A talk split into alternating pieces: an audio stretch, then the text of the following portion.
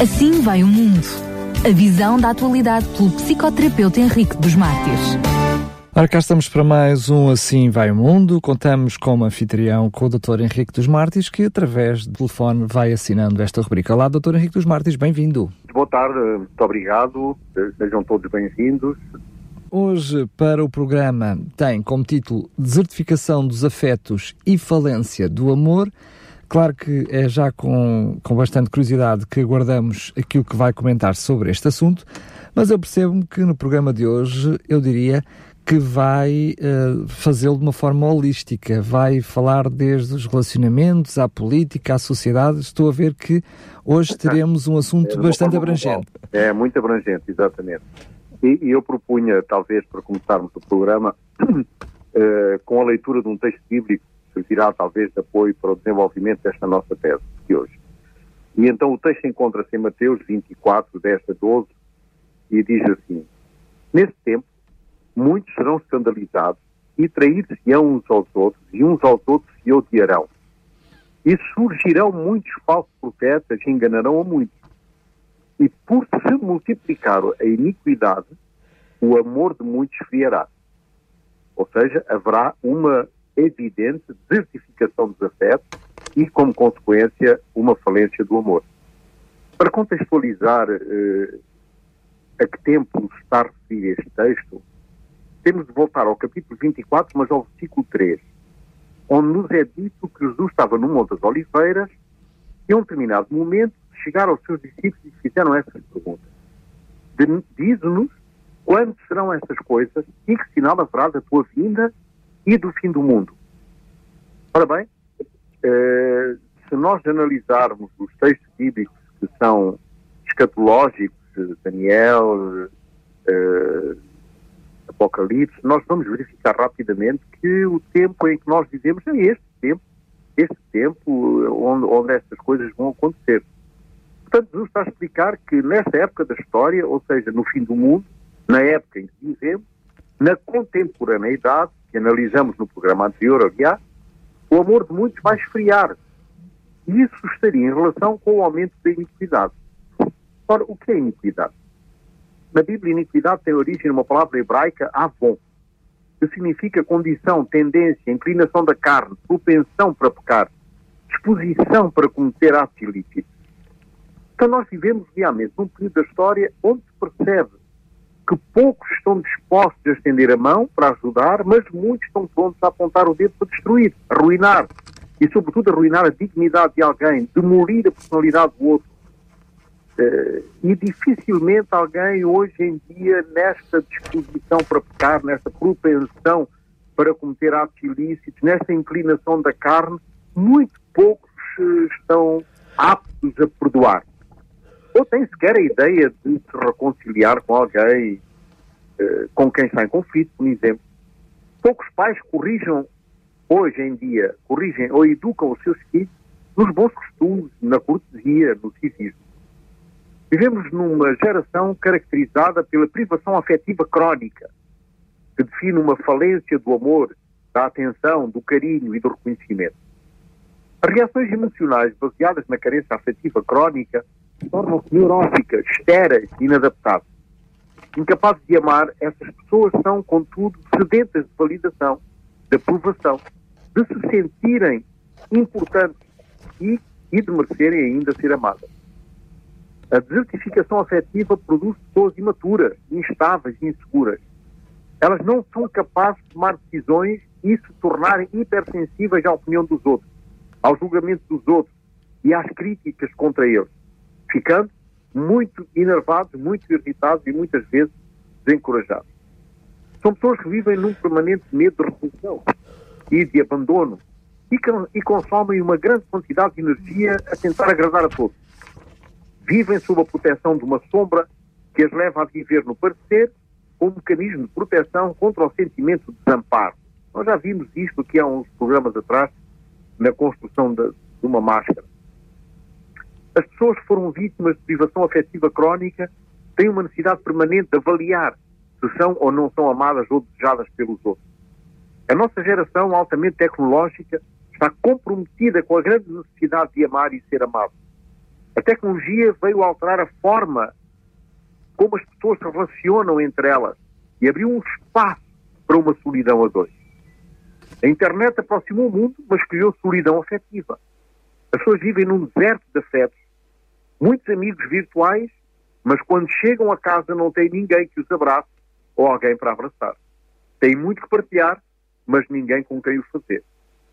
O resultado é este vazio existencial, esta, esta tristeza, este desânimo, esta forte vontade de ser amado e ser importante para alguém. Essa condição, é claro, gera muita frustração na vida, no trabalho, no relacionamento. A expectativa não condiz com a realidade. Há uma distância entre a expectativa e a realidade. Fazem tudo para agradar, contudo, vivem num quase permanente estado de frustração. A grande distância que se estabelece entre a expectativa e a realidade produz na realidade muita irritabilidade, stress, falta de prazer na vida e, como consequência disso, um cansaço, uma fadiga constante. Este estado de sofrimento silencioso não respeita a condição social, nem condição física, cor da pele ou religião. É um estado de permanente infelicidade. Por muito que se invista nas atividades de substituição, nunca conseguem ser felizes. A busca de felicidade é um dos propósitos que persegue a humanidade desde os primórdios da sua existência. Esforçamos-nos todos os dias para alcançar o impossível. Queremos parecer mais jovens, ganhar mais dinheiro, viver uma vida plena e nos destacar na nossa área de atuação. Contudo, buscar a perfeição é a principal razão da nossa infelicidade. Esta aspiração, paradoxalmente, pode produzir muita frustração e infelicidade. O desejo de sucesso faz parte da nossa natureza, isso é evidente. E muitos de nós vamos subindo os degraus que podem conduzir-nos ao sucesso pessoal e ao progresso na sociedade. Isso é mesmo louvável. No entanto, para viver uma vida bem-sucedida e gratificante, os nossos padrões de sucesso devem ser mais realistas. Não devem mais ser baseados em expectativas não realistas. E devemos, portanto, ser capazes de desfrutar dos nossos sucessos e sermos gratos a Deus por ele. O fracasso é uma parte in, inescapável da existência e uma parte muito importante em qualquer vida bem-sucedida. Nós aprendemos a andar caindo, aprendemos a falar balbuciando, a colorir o interior de um quadro saído da linha. Para uns, a felicidade é sinónimo de desenvolvimento profissional. Para outros, ela depende do dinheiro acumulado. E, enfim, para a maioria é encontrar o verdadeiro amor. A busca da felicidade é um fundamento vital para a sobrevivência dos afetos. Mas neste século, que está marcado por uma desertificação dos afetos, como diz no título do programa de hoje, será, diria, o individualismo uma das causas dessa falência emocional? Ora bem, as circunstâncias mudam através das gerações. Hoje, as necessidades de sobrevivência são outras. E o individualismo, ou seja, a sobrevalorização do sujeito como figura central da existência tem enfraquecido os vínculos comunitários, conduzindo a humanidade à indiferença, à rejeição, à ausência de compromissos a todos os níveis e à prevalência da realização imediata, sem olhar às consequências. É o relativismo moral. Este relativismo moral que se instala nesta geração. Tudo é permitido, desde que seja agradável aos sentidos. O relativismo moral é a ideia de que não existem nenhum padrões definindo o bem ou o mal. Portanto, qualquer julgamento sobre o bem e o mal é puramente um produto das preferências, é um produto do imaginário do homem e do ambiente onde cada um se desenvolveu. Não existe nenhum padrão supremo de moralidade e nenhuma opinião ou posição pode ser considerada melhor ou pior, correta ou incorreta.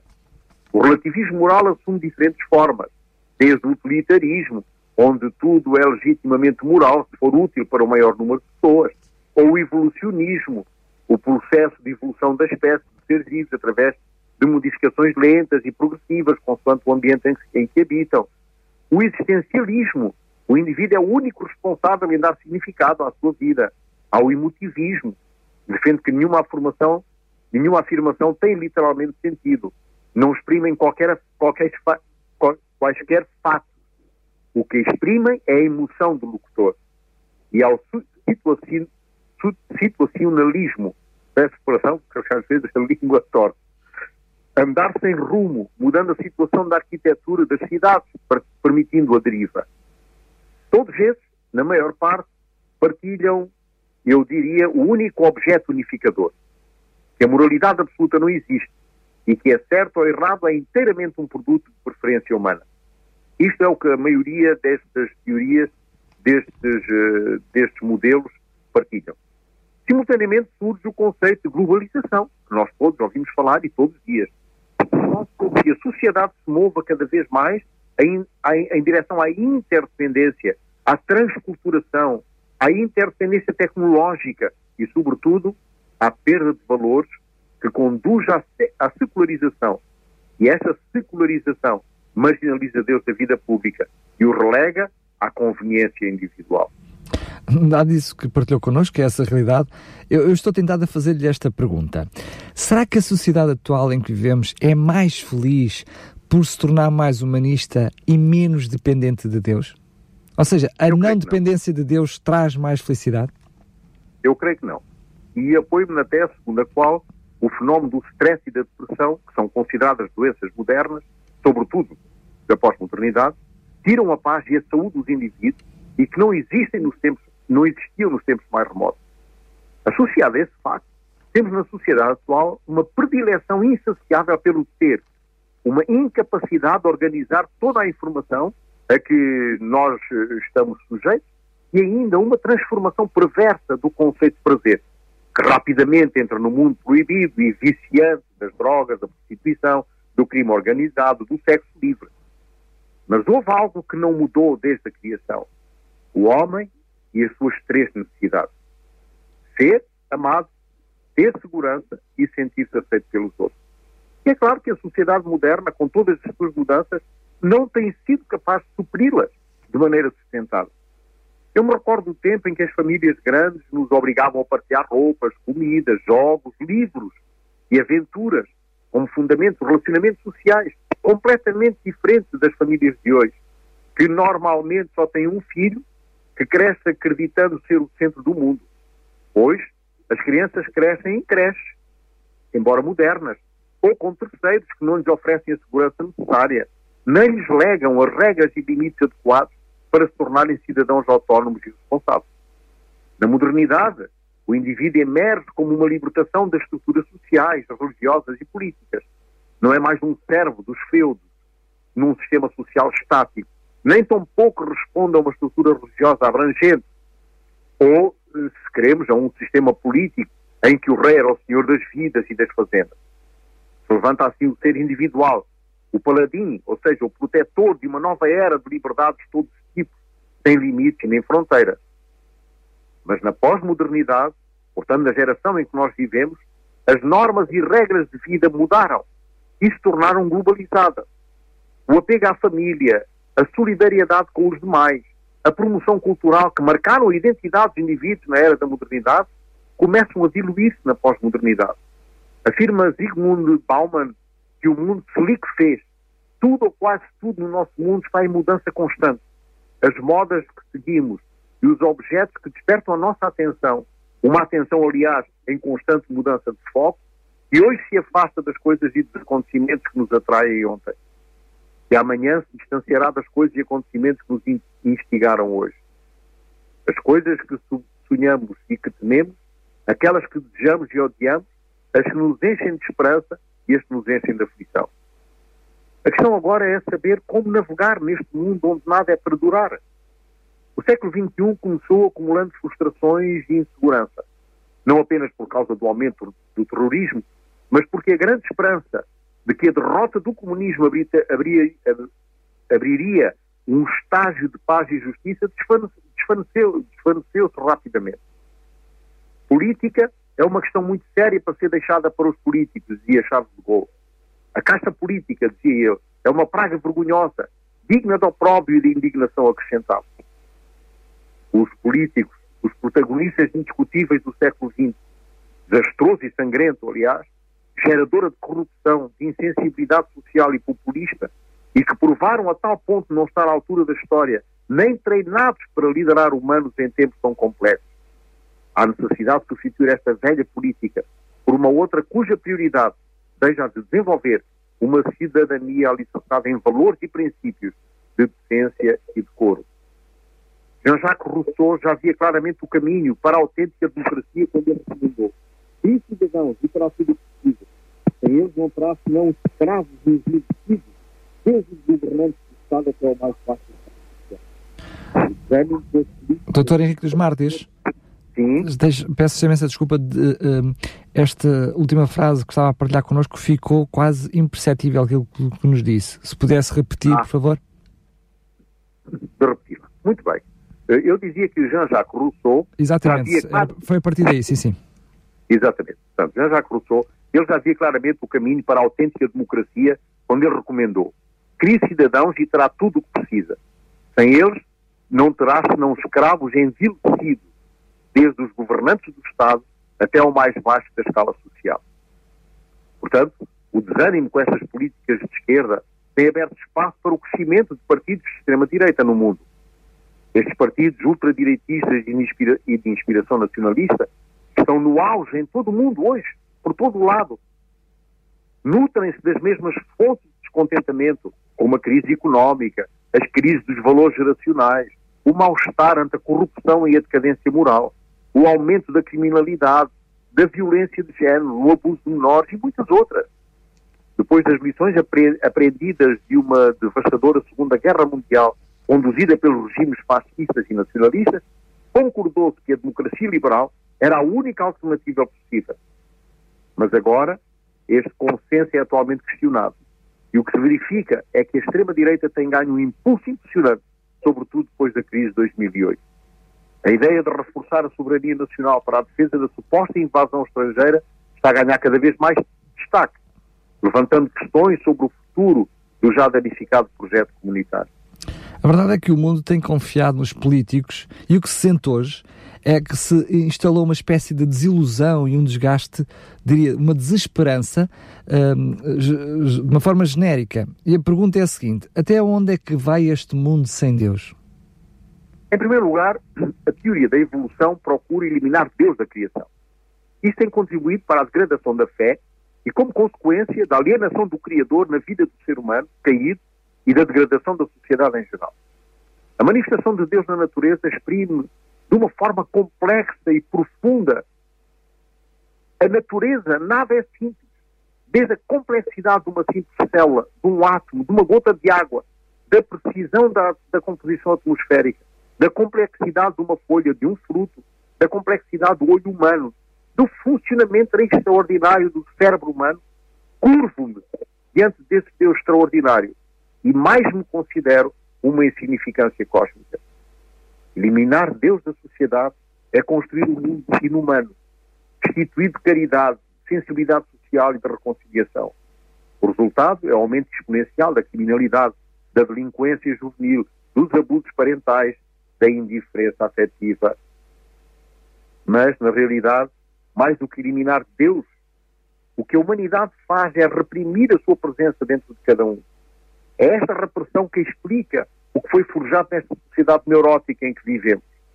Imerso na ambivalência, os mesmos esforços que a sociedade faz para se libertar são aqueles que o levam à escravidão. Febrilmente procuram conjurar o que estimam, os mitos responsáveis dos seus maus políticos e económicos, sem perceber que vivem cada vez mais como escravos deles. Tudo porque o ser humano está cada vez menos ciente do seu verdadeiro problema, está justamente na exclusão de Deus. Está justamente na exclusão da, da, da, da, ação do Espírito Santo no coração, na vida de cada um, de cada cidadão. Sem Espírito, sem Espírito Santo, Deus está longe. Cristo permanece no passado. O Evangelho permanece letra morta. A Igreja não passa de uma simples organização. A autoridade se torna domínio. A missão se converte em propaganda. A adoração se converte num numa simples invocação e o trabalho cristão numa moral de escravidão. Por outro lado, com a ação do Deus vive em cada coração. Cristo nos abre o futuro hoje. O Evangelho reforça uma nova vida. A autoridade se torna um serviço libertador. A missão não é mais uma obrigação, mas uma devoção. E o cristão reflete o brilho da libertação. A perfeição da raça humana se estratifica na obediência a Deus e nas suas leis, na fidelidade a Deus. E a unidade se encontra numa coerência social sem exclusão das diferenças pessoais. Sem este fundamento, são os instintos carnais que dominam os relacionamentos e a vida afetiva das pessoas. Quando a ética e a moral são excluídos da sociedade, o que impera são as tendências naturais da corrupção, aniquilação e ruína. Só uma razão iluminada pela fé determina o lugar de cada um na sociedade e torna possível o bem, o bem comum e as condições necessárias para que os cidadãos se desenvolvam de uma forma harmoniosa. Impõe-se então, então que lhe faça esta pergunta, Dr. Henrique Desmartes. Em que etapa estamos da degradação final do mundo e da sua uh, restauração? Respondendo à sua questão, começo por afirmar que existe uma tese central do cristianismo. O homem foi criado por Deus para ser eterno. O mundo, o homem e a sociedade, numa perspectiva sistémica, está a degradar-se além do razoável. A humanidade vive despreocupada com o facto bíblico de que a história desta terra terá um fim e muito em breve. O tempo desaparecerá e dará lugar à eternidade, onde o espaço e o tempo se abraçam e se tornam absolutos. A pós-modernidade, ao alienar-se de Deus, configurou o homem como o centro da sua devoção e da sua felicidade e propagou através das gerações perversas a crueldade, o desumanismo, a infidelidade e a impiedade. Deus dotou o cristianismo com todos os meios para a humanidade poder chegar a ele.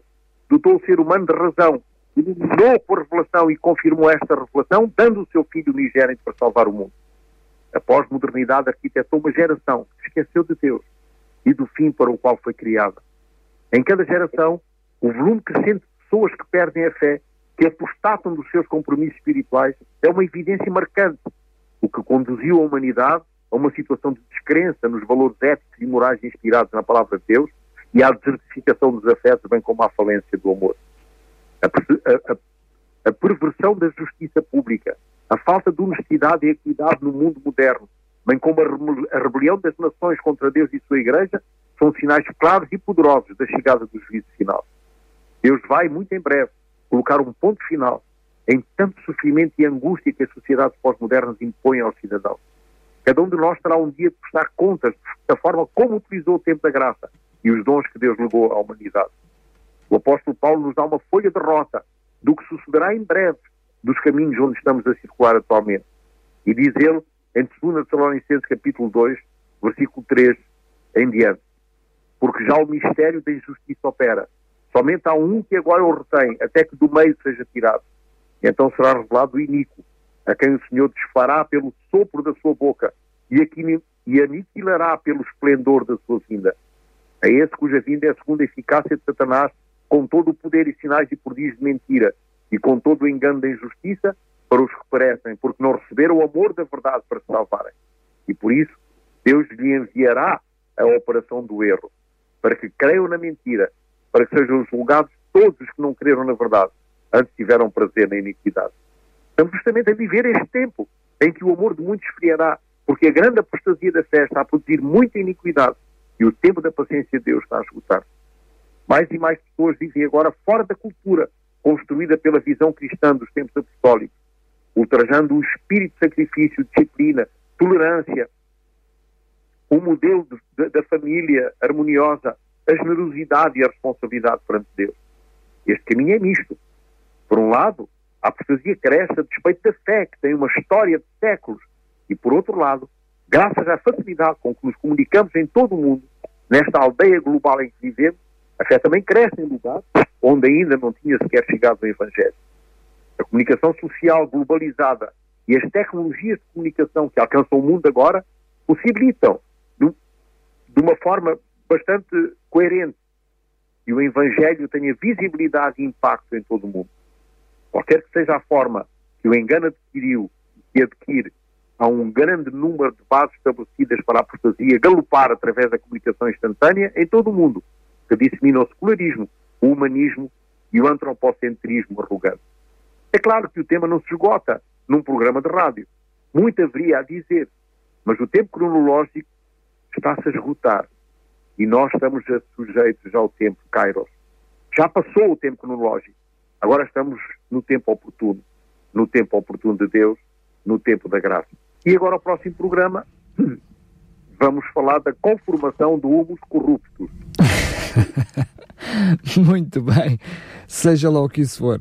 Falaremos então sobre isso no próximo programa. Dr. Henrique dos Martins, mais uma vez agradeço bastante o, o, o seu contributo e a forma como, de uma forma tão profunda, nos traz estas temáticas. Agradeço-lhe mais uma vez, fica então encontro marcado para o próximo programa. Até lá. Muito obrigado, uma boa tarde para você. Chegou-se ao fim de mais um programa Assim Vai o Mundo com Henrique dos Martins. Relembro que este programa está disponível em podcast em radiorcs.pt. Assim vai o mundo. A visão da atualidade pelo psicoterapeuta Henrique dos Mártires.